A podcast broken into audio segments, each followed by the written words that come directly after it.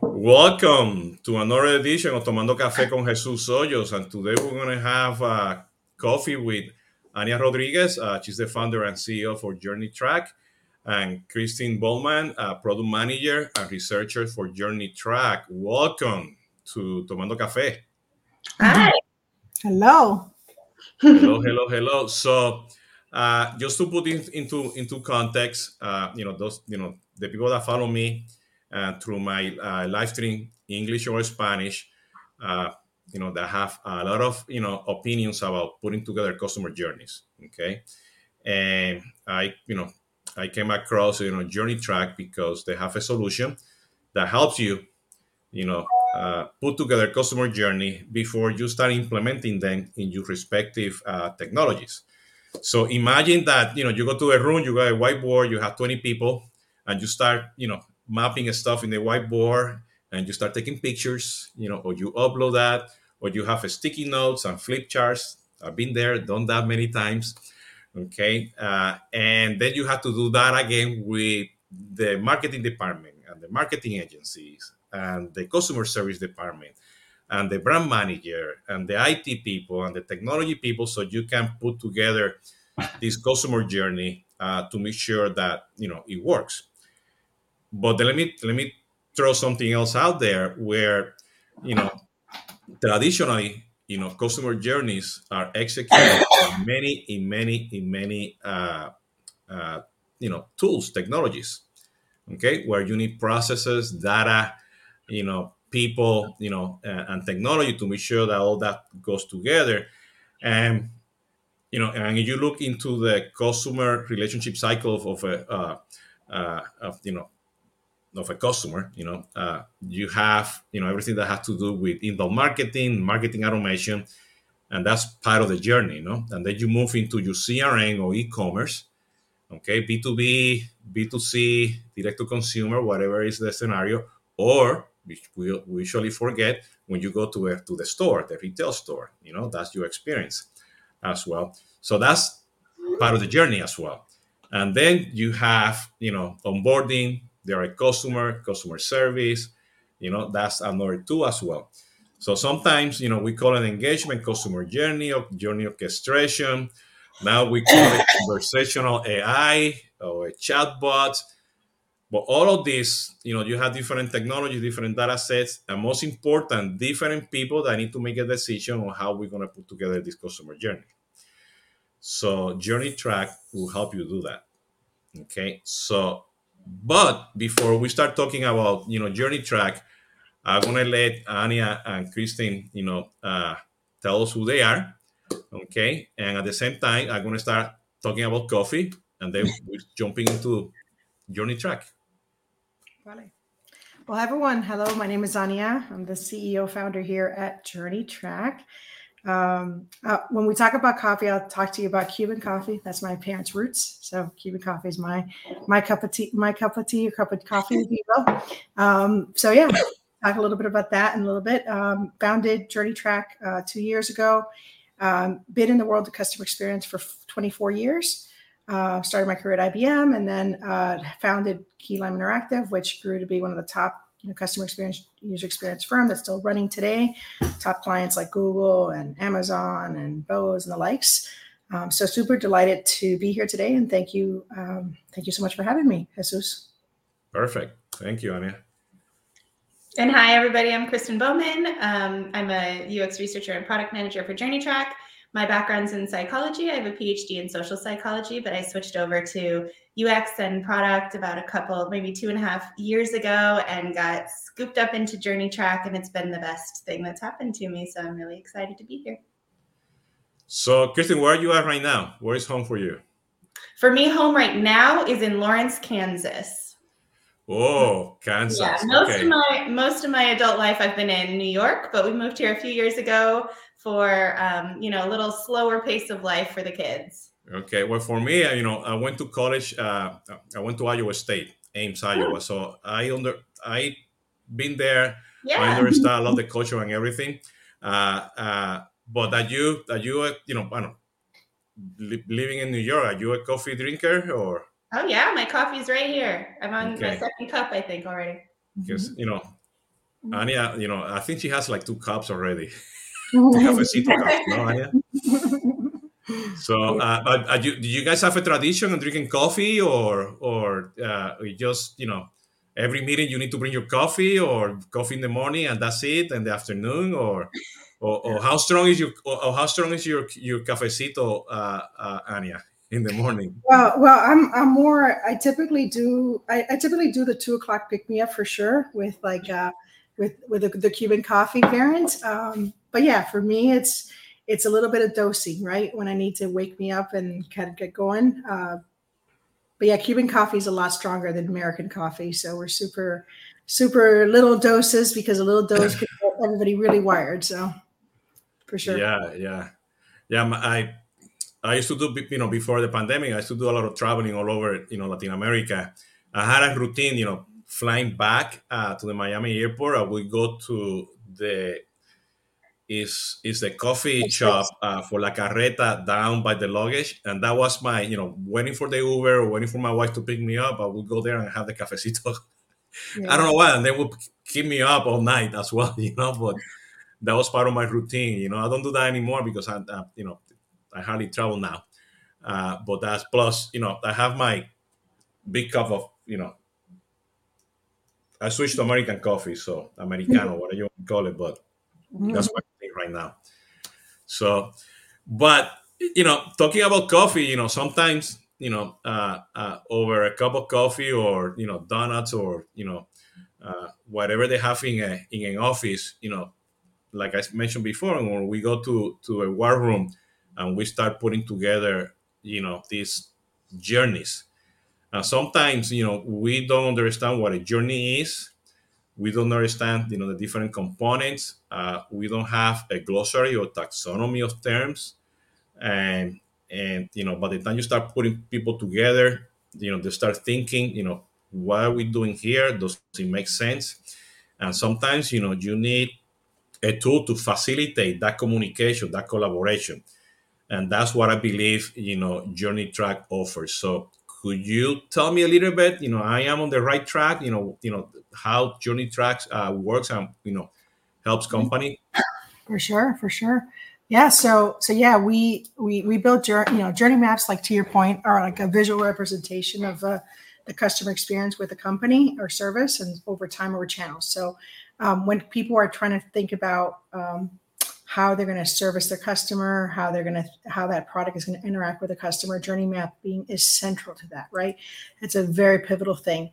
Um, to your point, a lot of people, you know, in the old days did the sticky notes, then maybe use Miro Mural. And while, you know, while that that is sort of options, they're very time consuming, right? And then the, the bigger challenge there is that you know people can't then collaborate and really sort of move forward once it becomes static board. So so yeah for for for, for us we created this tool to to really help our customers like create understand track optimize and really kind of look at um, other factors and, and really recapture their customer lifetime value because what net net we're trying to do is make sure that those interactions that happen between you know between different areas of the business um, that need to collaborate they're they're well thought out that it's working the way they think it is because at, at the end customers like you and i um, are the same customer whether we let's say at a bank we are doing a bank product like a um, like if we're going there to do our normal checking and then we're there for mortgage net net we're the same customer. And, and sometimes our experiences are very different. It feels like we're working with two different companies when we, in fact it's the same company and we should be treated as customers the same. So for us it's helping these right now, the, you know, the primary users of our, our, our software is these large entities that really struggle with that that end-to-end experience that is you know related to that same customer that might have multiple relationships with that brand or, or product. What what is the biggest challenge that you guys see on you know company trying to put journeys together and where you know your your tool can add value? Uh, the biggest challenge i don't think they have a good way to understand how to really prioritize and track it and like get ROI. So our tool allows them to to really model um, based on different business success metrics how they might pick what is most important for them to work on uh, based on customer need which you know sometimes can be very different than what people internally think right? And so it helps them prioritize what what's most important. And that's super important when you're trying to to really categorize especially if you have a lot of things you can need to fix along that customer journey understanding where really it lies. Like you can't do that with traditional sort of ways that people have done that in workshops. It's very cumbersome it's hard to track it's very biased. In this case people can go in there they can really um, you know they, when, with the workshop they can you know vote you know create you know groupings of things and, and really understand how it all fits together and, and then continue to track that through time. So christin you want to add anything to that yeah uh, i would say that's definitely the biggest challenge that i hear as well ania is being able to track back to the work that you've done and how that's affected your KPIs and the things that matter the most to you, that to your customer, and how difficult it would be to implement changes. So yeah, the um, success metrics that we have in Journey Track and also the workshop, and I'll be excited to show those to you in a little bit. I think those are some. That's why those are some of the most popular features we see. Is is there a difference of of putting together a journey uh, from you know greenfield journey versus trying to fix a current one? Say it again. I'm sorry. Is there a difference between trying to fix one that exists versus one that's out that's already that's new? Is that what yeah. you're saying?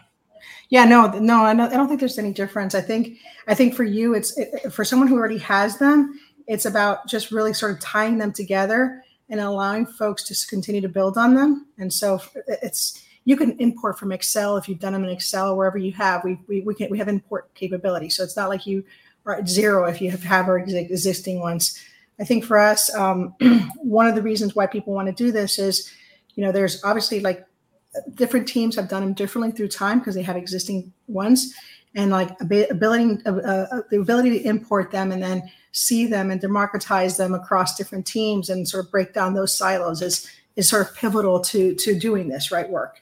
Uh, beyond just like the simple like you know right now you traditionally see companies that you know the marketing teams aware work on the awareness and consideration part of the journey like what, what how do people learn about a product? What are what are they thinking about? And then the product team is worried about the ux and the features and the product the usage of the product.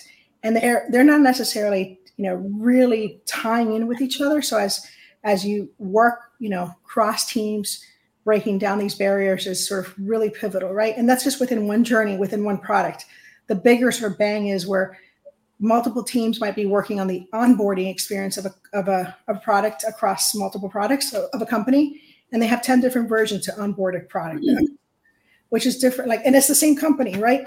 And at the end of that net it should be this it should be we should all feel the same when we're working with a, with the same brand. We shouldn't feel like there's 10 heads to that brand. So we often feel like the latter but it should be one. Yeah, yeah. because one one of the challenges that i see you know when we start discussing customer journeys is that uh, just you know even within one marketing department where you have multiple brands and that brand might have multiple products you know the context of the buyer persona changes from the product to the brand and to even marketing you know? And when you put them together you know it's a no but you know jesus is a commercial account. No but jesus is a retail account uh, jesus is just an id you know a mm-hmm. product id you know a tax ID in the in the system. Uh, I don't have in information. I'm just trying to be sure that we can provide the best experience with the product, not for the customer. So, mm-hmm. so do you see, you know, uh, your tool helping companies break down those silos just within marketing? Okay, do, you have some examples or something that that you see how to, you know, you can solve that? Yeah, but obviously everything stays within a certain persona. So to your point, if it's a different persona, it's going to have, you know, you're gonna you're gonna base it on personas. Very pivotal to this is who's the who's the who's the set of users that this is being designed for, right? So you're you're not going to necessarily look at it like by oh well this is the commercial and then this is the the you know the uh, residential version of it, right? Let's just say um, you're going to look at them as residential and then commercial if you're doing real estate, let's say. Um, and, and there, they might be different experiences and there might be comparative things where they both lock into each other right and that we can cross and look at it comparatively and look at it one on top of the other but but sometimes it's just very distinct but it's ability to look at it separately within one you know one one customer view right at the end you have you're trying to design for that customer base so like if you are designing for a high-end commercial it's very different than if you're high, like high like designing for low end, uh, you know, apartment buildings, let's say, and and you were thinking about that experience of how it goes with with with the likes and, and the like. Yeah, and, and, let me give you this example. You know, because you mentioned you know uh, metrics and and, and and and you know return on investment. Uh, you know, the other day I went to the bank and you know instead of making the line, you know, somebody came to me with the iPad and we did the transaction over the iPad and was out there in five minutes. Okay. Now, in terms of of putting this on a journey, you know, that has a cost. You know, I'm very sure they cannot do that for every person that walks through the door. Okay, which it would be a lot simpler to do, you know, through through the website, you know, or the mobile app. Okay, but sometimes, you know, uh, providing that touch point through the mobile app or through the website have technology complications because you know not all the legacy systems provide that data.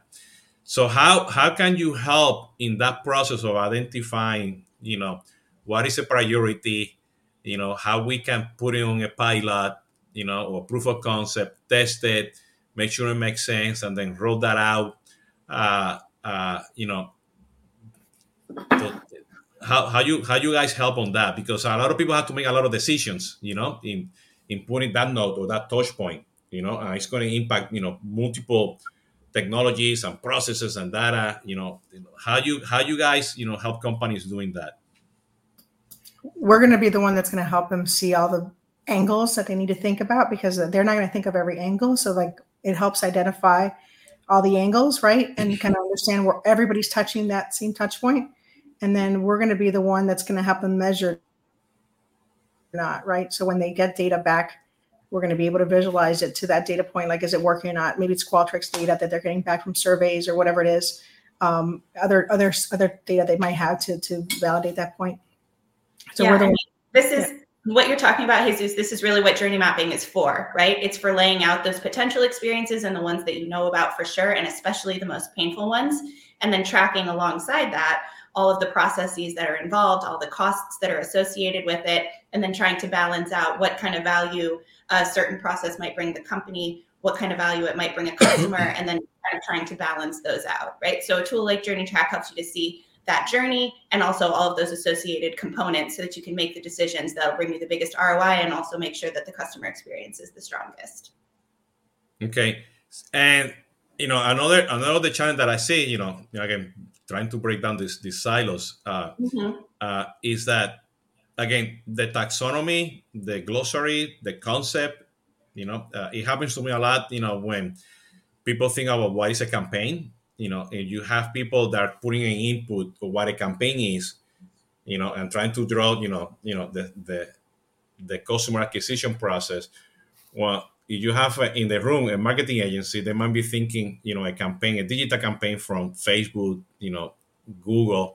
Mm-hmm. But the person who is going to be doing the marketing automation have a different meaning.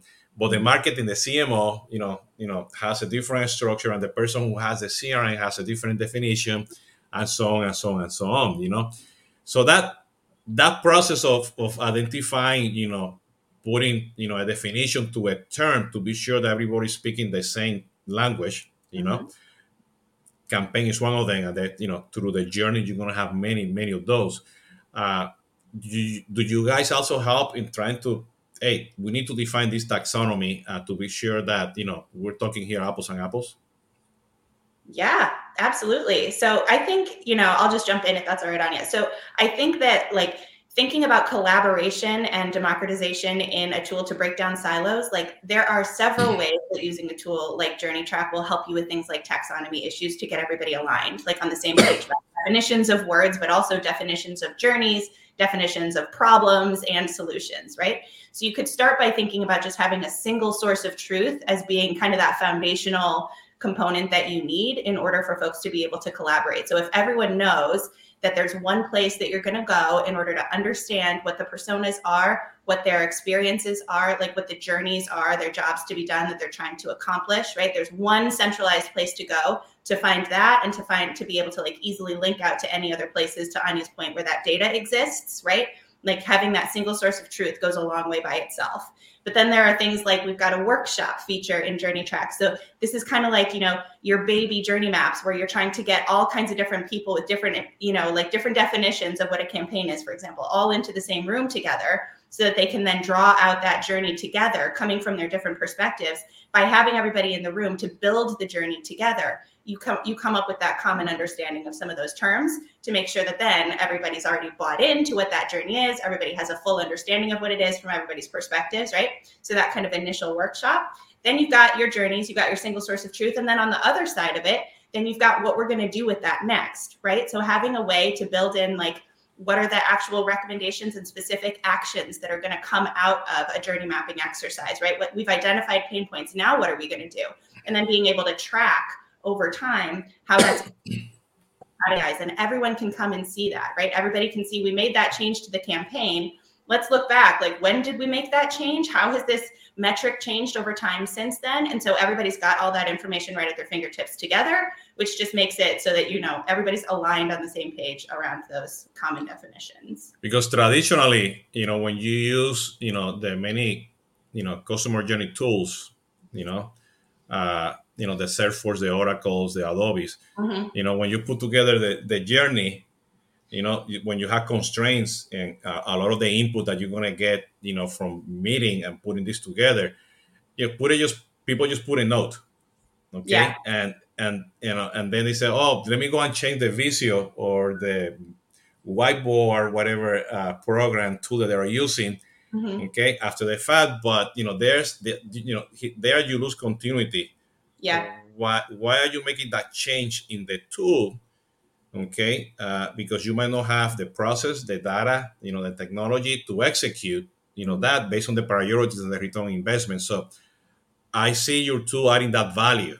Yeah. You know, because a lot of people will put something in Visio and or you know any other you know drawing tool, whiteboard tool, but that, that's just a piece of paper. Mm-hmm. You know, you you have you have the whole you know uh, functionality the whole structure of what that journey is going to do behind so people can make decisions for how that journey is going to is going to uh, be applied. That makes sense? That's yeah yeah exactly. Yep you're exactly okay. right now let me let me ask you this uh, uh, what happens what happens you know i know this is your experience you know uh, there is two two two thoughts out there in the industry, uh, you know, along the people that I work with uh, uh, as influencer from the technology point of view, is that you know journeys are not really controlled uh, or owned by the company.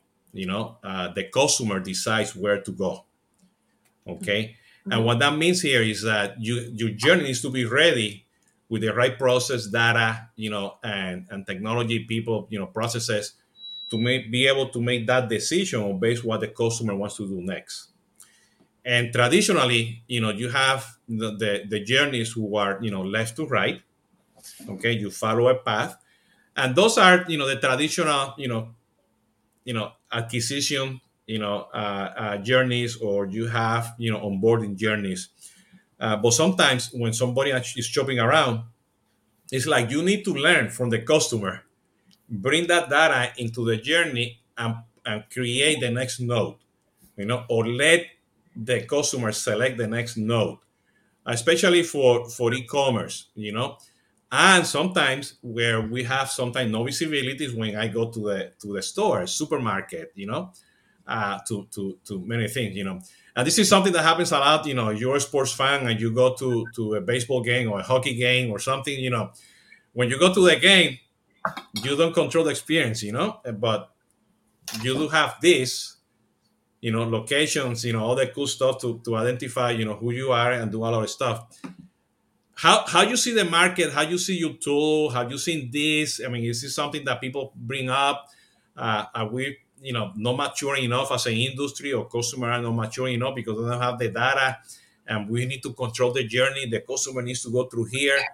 You know, are you seeing already this uh, uh, this graphic that you have, you know, the sidewalk, and then you have, you know, the, the, the person walking through through the trail, you know, uh, and you know, people don't follow journeys, you know.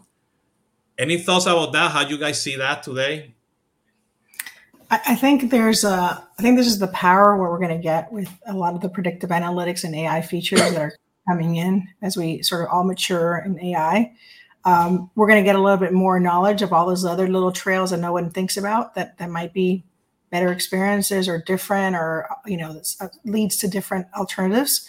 Because um, I think it's it's you know right now to your point everybody thinks that of journeys and one path and they might think of, when they design their future journeys they might think okay these are the ways that we're going to change it and this is what we think is going to happen and it's reality until they see it happening they don't they need to kind of fix it and change it and measure it uh, just to see where it is. Um, that's to me the the beauty of what's what's coming and how we're using and leveraging ai in the future is is going to really sort of allow us to do to be a lot more in, informed of all the alternatives that happen and really understand like how to react to all these alternatives these even these minor cases of like you know sort of not the typical path. To your point that people walking the rest. So Annie, to, so Annie, to, to, you, to your to your to your comment. So the fact that you guys are capturing the ideas the priorities you know uh, you know uh, the suggestions you know this path versus the other path and you capture that with your tool okay as a data point you know and then you have you know the data that the result of the data of the actual journey you know when it's executed that you can bring that. And then on top of that you know let's assume that you have already I don't know six months a year five years then we bring you know machine learning deep learning artificial intelligence you know any of those you know fancy models uh, you we can start then looking into everything you know make decisions. You know we thought about this but look at this you know. That idea that you have three months ago look is now we can do it because you know you're looking at the data. Does that make sense as mm-hmm. as, as you that's progress exactly, you know that's exactly that's the beauty that's the beauty of it. That's exactly right. That's the vision there because i think there's so much opportunity to really i think our world is it's about to really change. Like you know that we pull pull all that data that no one really gets to right now because the reality is it's so broken still but as but now with all the sort of advanced thinking that's happening and with the capabilities that you know some of the new models gives us it just allows us affords us to really accelerate a lot of things that people haven't thought about in a long time or thought i've dreamt about but never had a chance to really think about it through. So the bottom line is whatever you put on that whiteboard that sticky note you know that whatever uh, small diagram that you put in a flip chart or whatever you know somebody documenting excel that shared through email you guys want to keep track of all that and keep that history in journey track so people can make decisions and compare that with whatever the results are when you you know people execute the actual journeys you know like you said you know data from qualtrics you know or data from you know uh, marketing cloud or whatever tool they're using adobe you know uh, google so people can make you know wise decisions as they progress because i think that's the only way that the more you com- you gather that data, the more you compile it, the more you understand that data, you know, then you as a company, brand manager, uh, uh, or CX, you know, professional, you know, customer service, you know, IT guy, then you will know, you know, who owns the journey, you or the customer. For me, it's both. I mean, it's share, you know, that is share. But yeah. at the given point, you know, you need to let go. Okay, so you let the customer do whatever they want to do and hopefully they buy from you you know? Or they're you know they're happy with that experience you know? But it's a it's a two-way you know uh, uh, process. So i believe uh, christine you want to do a, a, demo? Yes i'd love to. Okay so let me see. How can i how can i you can yeah you can uh, present. present and you can share the screen. Share screen Okay. Um, yeah, on present, you go share ah, screen. Ah, here we go. Got it, got it, got it. Okay. All right. There we go. How's that? Perfect. All right. Um, well, thanks, Jesus. I'll, I'll, I'll jump in. I'll give y'all a demo. Um, you just had me thinking about one thing that I want to make sure that I show you, just to your point there, Jesus, about um, you know wanting to make sure that you keep track of like what the real actual experience is that the customer is going through, not what we think it is or what the touch points are that we want them to have with us, but like what are that, what's that actual journey? Um, I'm excited to show you a bunch of ways that in Journey Track you're able to kind of keep track of both what the expectations are and what the actual journey is to break down those silos so that everybody can kind of participate and understand the real journey. So Journey Track, this is the this is the first page you'll see when you log into Journey Track. It's a workspaces page, so there you have the ability to create multiple workspaces depending on what your different business units are or different products and that sort of thing. Although it's really easy to collaborate and do a ton of stuff even within just one workspace. So let me kind of dive in and show you an example here of a workspace. So when you come in, you know, the first thing you'll see is uh, like an overview page, just a good place to kind of get an executive summary, some details about the project, and access your most recent work. But over here on the left is going to be your main navigation. So I'll come to personas and see those and journeys and workshops. Here they are. I'll start with personas to show you. As Ania mentioned, you know, we, we kind of believe you can't really head, you know, down a journey mapping exercise without truly understanding who it is who's going on that path, right? So starting with personas is kind of crucial. Like, what are their motivations? What are their behaviors? You know, what are the jobs that they're trying to get done? And so all of that is really easy to keep track of in here. You've got lots of cards available to you to kind of display your data however you want goals, motivations, frustrations, backgrounds, favorite brands, quant data. You can keep it all in here really easily. Add as many of these sections as you want to, you know, kind of move them around and resize them and make them your own. We also have a nice little DEI and segmentation tool built in here as well. Some folks like to make their personas a little bit more segment based, especially if you're working in marketing. And so that's this card right here is kind of like that more structured demographics card. And if you're heading down that road with demographics, we wanted to give you a tool to kind of track representation and inclusivity at the same time so that you can work toward those goals. We've got US Census data built in here for age, race, education, and income. That's what you see in this column here. And then on the right, you're able to put in your current customers, and we give you a little indicator of how representative your current customers are of the U.S. population. So it just kind of helps you, you know, track those inclusivity goals.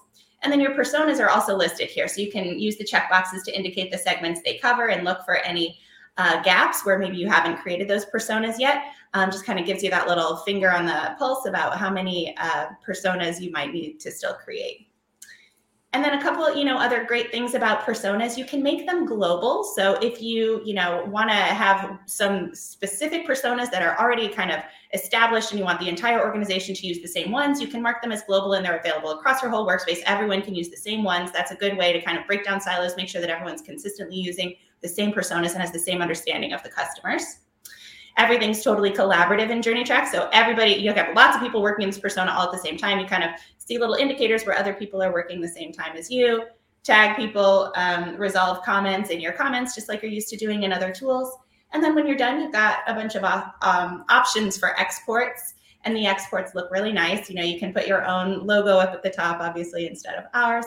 But I think one of the benefits of having a web-based tool is, you know, you've got exports there if you need them, but you can bring people into the platform to see the most up-to-date information, right? That single source of truth that we were talking about. So you've got the exports, but there are lots of ways to bring people into the platform to share the information.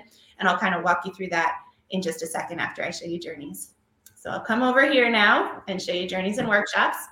Here is a list of all of those that we have in this workspace. When you want to create new ones, you can create them from scratch. You can import them from Excel. You can also make copies of any journeys you've already created. When you create them from scratch, this is when you have that choice if you're going to start with a journey mapping workshop or head straight into a journey map and start working. Um, you know, as what's, Ania was what's, what's the yeah. difference? You know, the workshop is like, yeah. you know, you bring the ideas yeah. versus a journey. So we already have a journey in place. We're going to start we using that journey. Yes, exactly. So if you've already kind of got a journey, maybe you've built it somewhere else, like an Excel or Miro or something like that, and you've got the journey and you just want to put it in there and then kind of keep working on it, you would head probably into a journey map and just start working on that. But if you're really looking to like start something new, gather ideas, bring a bunch of stakeholders together cross functionally, and get that deeper understanding of the journey, like, you know, bring lots of people in for their perspectives, then you start with the workshop. This is like, you know, we built it because of those sticky notes you're talking about, right? All over the board. And at the end of the day, though, somebody's got to comb through all those that unstructured data and like put it in a journey map. So we thought well, we could just run all that right within our tool and click a button to make your journey map. Saves you all that time. Um, so still all the deep collaboration, but also a, a lot. So tra- tra- traditionally, uh, Christine, when I do this, uh, uh, I just have a flashback of a project that I did in Chile, mm-hmm. Uh, where you know I have a room of I don't know, thirty people and you know we wrote we you know the whole you know the four walls, all the sticky notes and flip charts and everything, and we have a scriber, you know, Yeah. a, taking notes and everything, and then at Yeah. the very end we had to take that plus taking pictures of every sticky Yeah. note on the flip charts, Yeah. you know, and my chicken scratch whatever whatever I wrote as well, Exactly. and people, you know, then we had to go back and try to figure out what it, you know what we meant, you know, Yeah. what we're talking about. Mhm. Here you have a tool. You you you know it's going to be digitized. You know everything is going to be there. Yeah. Uh, and people can come back, add notes, revise it, make priorities, action items. You know all Mm-hmm. that is a follow up. So make it more it's it's- more agile. You know to Yes. put that together. No. Absolutely. Yep. Yeah. So let me kind of you how this workshop works. Um, I'll open up one that I got got started already. So anybody, you can invite anybody that you want to participate in your workshop. They don't need to log in or anything. You just send them the link. And then you've got a bunch of, you know, you're able to create a bunch of steps here. These green bars here are the steps in your journey. Um, and when you open them up, you've got a bunch of your lanes. So what are going to be those main things that you want to, you know, track through your journey? So things like what's happening in this step, what are people thinking and feeling, what are their core needs, other people and touch points involved, and also starting to think through that opportunity scoring, right? Like um, Ulwick's jobs to be done ODI framework, right? How important is this to people? How satisfied are they, right? To help you kind of make those decisions about prioritization. And so then within each of these lanes, and by the way, you can customize these. These are just kind of the default ones. You've got a bunch of fields inside each of these lanes. So these are like your sticky notes. You've got everybody, you know, adding as many of them as they want to. Everyone can type their ideas all up at the same time. You kind of start moving them around. So you can do that affinity mapping, add color to them to help you, you know, group your themes. People can vote on their favorite ideas. And then, you know, once you've kind of done this big exercise, which by the way, sometimes folks will do kind of in person to get started, but then to your point too, Jesus, you can send folks off to do it asynchronously later once they get the hang of it, you know, so it can be a real time saver in that way as well. But then you've got at the end of the day these check boxes here where you're able to pick and choose which pieces of information you want to move from your workshop into your final journey map, and then which things you kind of just want to leave behind as notes that maybe you would refer back to later. And then you just click that big green button and boom, you made yourself a journey map. You can flesh out all the details forever going, you know, the rest of time. And you can always refer back to your workshop anytime you want. It's got all your data, just like you took pictures of those sticky notes on the whiteboard, right? They're always here. Um, you can refer back to them anytime. So it's a it's a huge efficiency boom. But let me kind of show you what the journey maps look like because that's just kind of the work workshop interface. Let's go in and take a look at a journey map. So here on the left sidebar, you can put in a title, description, assign a persona, and then also keep track of those success metrics that we were talking about at the journey level, right? So with NPS as an example, we've got Qualtrics integration here. You can pull that data straight from Qualtrics survey. Um, you kind of give it a time box, and then you're able to keep track of your NPS trend over time. Similarly, with the these success metrics I've got above here, we've got a whole bunch of them that you can choose from. We kind of, you know, box them out as either customer value metrics, business value metrics, or implementation metrics. So you can choose from an array of them here. Give them definitions. To your point, Jesus, like what is it? What do we mean by CSAT? Like here's a here's a place where you can define that so that everyone has a common term for it. You can also create your own metrics if you don't see you know what you're looking for in that list and then as you open these up you're able to keep track of that data over time as well and you can add notes to these you know a little better than like a little note that you were talking about jesus because these are attached to those actual data points right you can say like on this date this is when we made this change and so then over time i can see like okay well how has my csat changed Yeah, there's a there's a metric and there's a data point. You know, Mhm. yep makes a lot of sense. Yeah. So then let's see, then you're also able to see a snapshot of kind of the current data here on the left.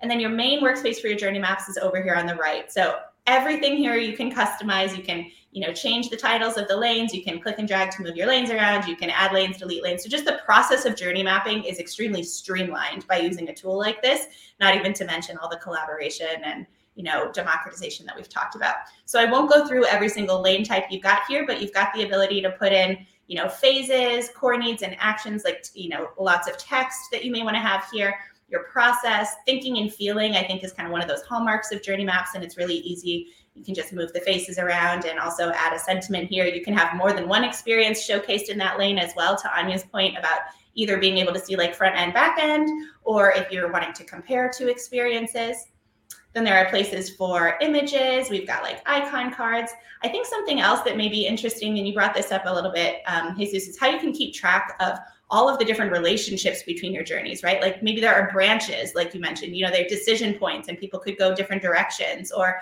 maybe there's, you know, a related journey, but it's a whole different persona. And so that's not exactly the same. This sub journeys lane can help you keep track of those different uh, related journeys. So anything that's related, you can kind of link to it here, have easy access to those journeys. If there's a decision point, folks can go out from there. Yeah, because because mm-hmm. to, the, to your point, I'm looking here at this journey, you have, you know, starts when the person is, is going to do the login. Mm-hmm. But there's another subset, at least two other journeys. If this is a new person, mm-hmm. okay, and that could be another another journey for you know customer acquisition.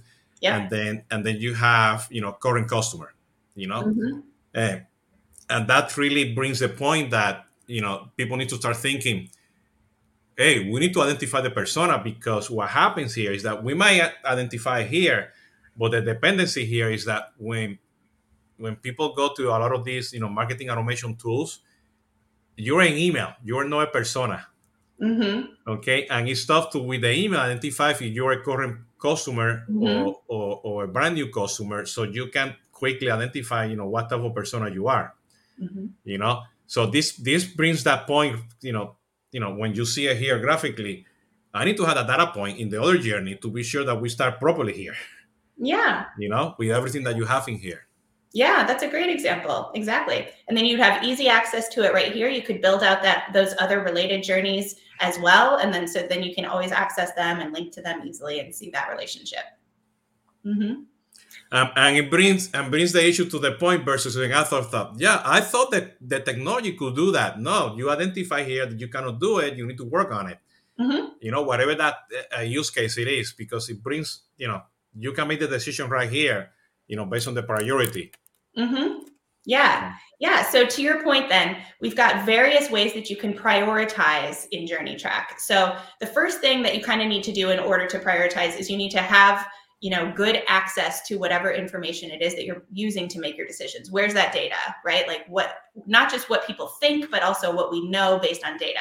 So we've got this insights lane where you're able to kind of keep track of that information. You get like a little summary that's in the map but if you click on it that summary is up at the top.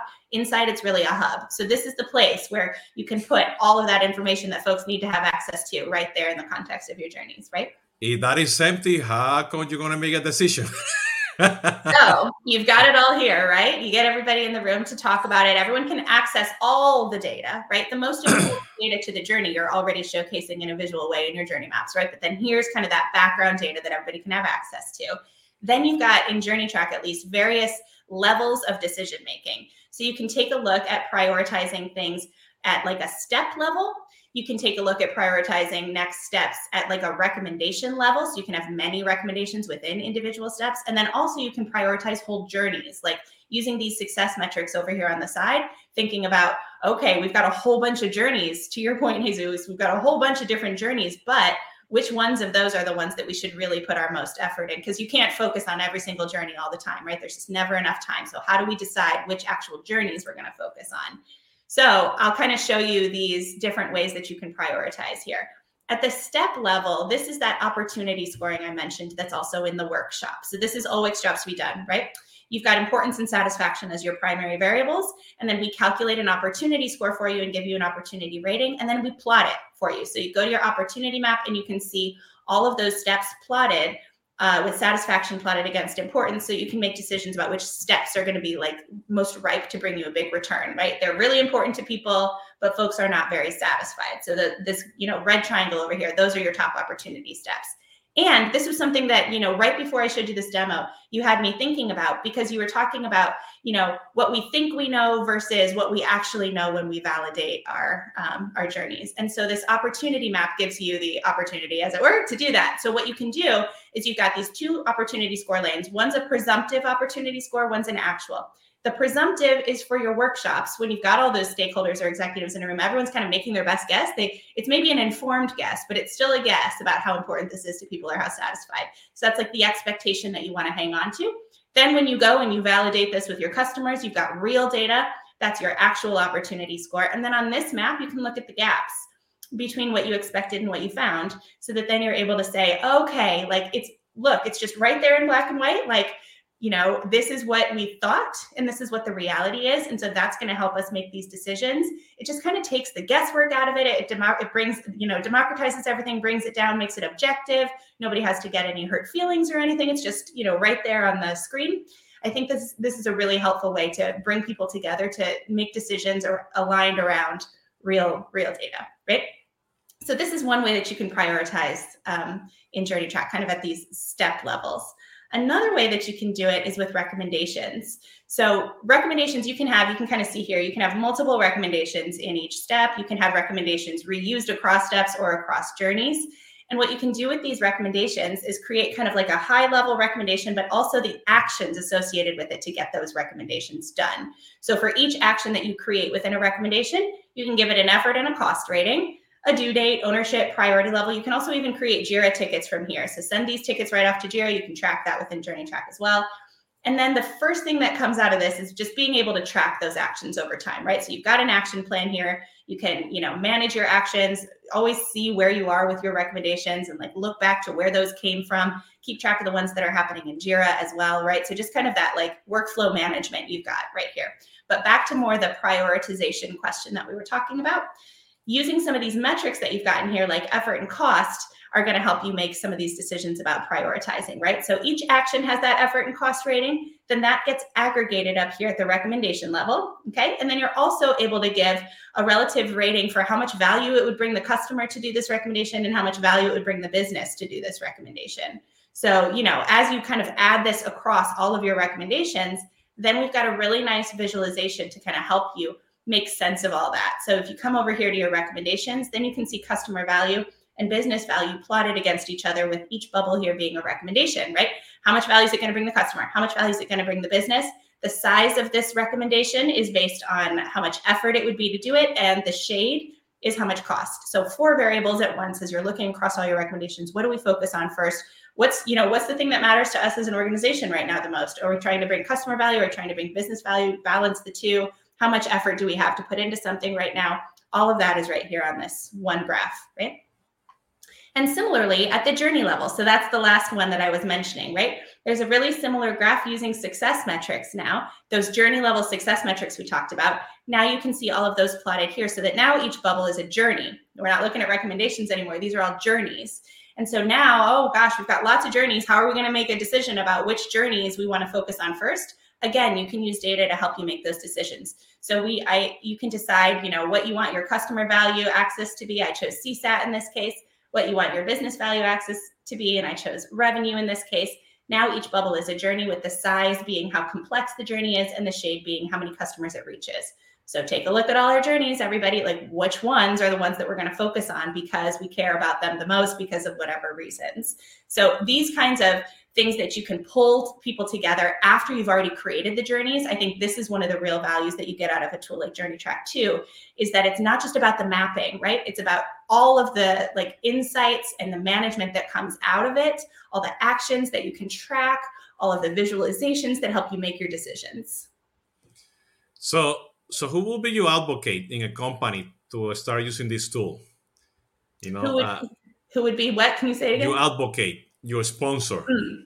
You know, because uh, uh, you know, I'm thinking, you know, ah, I'd rather do it the way I'm doing it right now. Mm-hmm. I mean, I'm happy with my sticky notes, but mm-hmm. again, mm-hmm. I don't know what I don't know. You know, and mm-hmm. then you know, I let the you know, you go from from sticky notes to implementing, you know, in the technology, the journey, you know, or the or, or the different technologies, but you lose track of that. You know, you lose track of everything that you have here. So, what would be the compelling argument? You know, for companies who are listening to us right now, you know, uh, uh, eventually in the podcast, uh, how, you know, why, you know, what will be the, the benefit of doing this? Why do I need to talk to my, you know, CXO to start using the tool, you know? Yeah. But you have a lot of compelling, you know, uh, you know, features in here that make sense. But, you know, how we can change, change that chip, you know, in, in a lot of these yeah. companies, you know? Yeah. Or who, or who will be or who will be the mature company, the mature you know person that already know. Hey, listen, we need something like this. Let's go ahead and do it. I think anybody who's actually done the work and like done and try to analyze a workshop knows that there's so much work that happens post that I don't I even think those guys are saying, "Oh, we do the workshop and we got it." They spend another 40, 60 hours trying to get that journey map done. We'll see value, right? So I think even at the the lowest level, I think they see value because just it's so painful. I'm sure Jesus, I'm sure you know if running those that like it is if there's better ways to do it i'm sure nobody wants to be doing all that extra work right and so so i think at the very fundamental but our target customer if you will is is really managing it's an enterprise customer right they're managing multiple journeys they're trying to govern it across a lot of products and services so center of mm-hmm. excellence people really care about this stuff they're worried about it anybody at the director or above should be worried about it. So yeah, so anybody a director is not just worried about one person's wanting to do it that that that, that way. They're looking at it across a lot of folks doing that, and they want to be able to streamline the work that's being done in their team. So typically, managers, directors, they care. They don't. They're not absent to this. They don't think that they know better because they have this like pull together multiple like i'm going to start do the workshop in in uh, Miro and then i'm going to have to put in excel and then i'm going to have to analyze it and then i'll have to have my designer make something pretty in figma or da, da, da, da, and here i go you know it's going to take you 16 weeks. Some of our case studies um, for example one of those we have publicly with with Paychex they they talk about the fact that there's 16 weeks to do this work when they're doing this internally and they do this every week right they've been able to use our tool and break that down to eight weeks to pull it for that's 50% savings. If you think an ROI on that, just one person saving, you know, half the hours, a thousand hours a, a, week at $60 an hour, that's a huge win. That's more than covers the cost of the software, right? It's huge ROI for the teams internally. And, and I heard you, uh, Christina, you know, you, you integrate to Jira, no? Uh, so mm-hmm. uh, the fact that, you know, out of this, you know, you you have a, an action plan to go ahead and do the implementation you know mm-hmm. so you get so you get that you know feedback back you know from the different tools applications you know whatever that you do in the implementation uh, you know and i'm thinking here you know i you know uh, in latin america and europe and, and, in the states you know i have a lot of you know uh, colleagues and friends who are you know C, cx you know uh, consultants you know and they do exactly Ania, what you just said you know let me do I have my own methodology for to do CX. Let me do the workshops. So, you know, so if there are CX consultant practitioners, you know, they should be able to use this tool to bring that down, you know, to do the execution. Because it's one thing to to be sure that that everybody have a CX customer centric culture, you know, and you come up with the methodology, you know, whatever that is. But it's one thing now. Let's let's do the workshops. Let's sit down, you know. Uh, now then you have companies enterprises you know that they truly have you know cx consultants that they need to put together a governance you know and you know and i think you know uh, listening to you ania you know you need to have a governance and this is your tool to help you yeah. you know manage and put that operational model to do a good cx and you can measure it and come up with decision if uh, who owns you know the journey the company or the customer because you know with this governance you're going to capture data everybody's going to be in sync you're going to do stuff in eight in eight weeks versus 16 weeks you know so that's going to be something that is going to make sense mm-hmm. so uh, saying that you know we have uh, like five or ten minutes uh, left uh, and how you know how do they get access to your tool? You know, they go to the website. There's a freemium. Yeah. You guys yeah. do consulting. You know, you partner with other people to do this. How's yeah. You know, how how can people acquire your, your technology? So so yeah, you you can go ahead into the website. There is a free basic um, available. Um, that is available for anybody to go and check it out and, and, and run an initial workshop to whatever it is that they want to do. Um, I will say this to those that are like you, that are consultants. We do have a, a, a, consultant program where people use it for their customers, and you're able to get a license and then you know reseller uh, to to your customers. So there's there's that. So if you want to use it, Jesus, happy to chat about that. Or anybody who's listening to this as well, we have a lot of a lot of consultancies on here as well, uh, even some big ones. Um, so that's huge. Um, and I think for for uh, for those that are like you know looking for more an enterprise sort of solution and multiple teams, Um, you know, we're happy to schedule a demo with your team, show you more in depth what that looks like, um, how you could use it, and then those that go through our demo, uh, we'll give them three weeks access to everything, to, to all the to all the features and functions. So that's out there as well. Okay, so I'm putting the the, the website here at journeytrack.io. Yep. Uh, uh, for those listening on the podcast, journeytrack.io. I'll put it down the link when this gets published as well. Uh, perfect, perfect, perfect, perfect. Anything else you guys want to to address before we we end the, the show? I'll add on just one last thing to what Ania was saying, and just to address your question about like who's the advocate uh, when you're talking about a tool like JourneyTrack Is. I think the beauty of a tool like this is that it has something for everybody. You know, the folks who are on the ground doing the research and actually creating the journey maps, this streamlines their work process, right? For the folks who are concerned about co- cross-functional collaboration, like that's right in here too. And for higher level leadership executives who need to see that big picture, that's built in too. So it's really a tool that's a win for everybody and not just on efficiency standards, but being able to just, you know, actually bring a bigger return on your business because you're able to actually see what you need to do. So I think there's a little something for everybody in there. Excellent, excellent. No, I really enjoyed the conversation. Uh, any, any, uh, anything else? We all set. You ready for to another cup of coffee? Happens the best. I know. perfect, perfect. So let me do here the outro. Please don't don't leave yet. Uh, if you know, but you know, you guys can follow me, uh, and this is going to be on the podcast, and hopefully you will learn. I will put the link down of, of the website as well in the description. Thank you so much, and see you on my next podcast next week uh, with customer engagement, and then conversaciones de CRM, and then tomando café. See you next week. Thank you so much.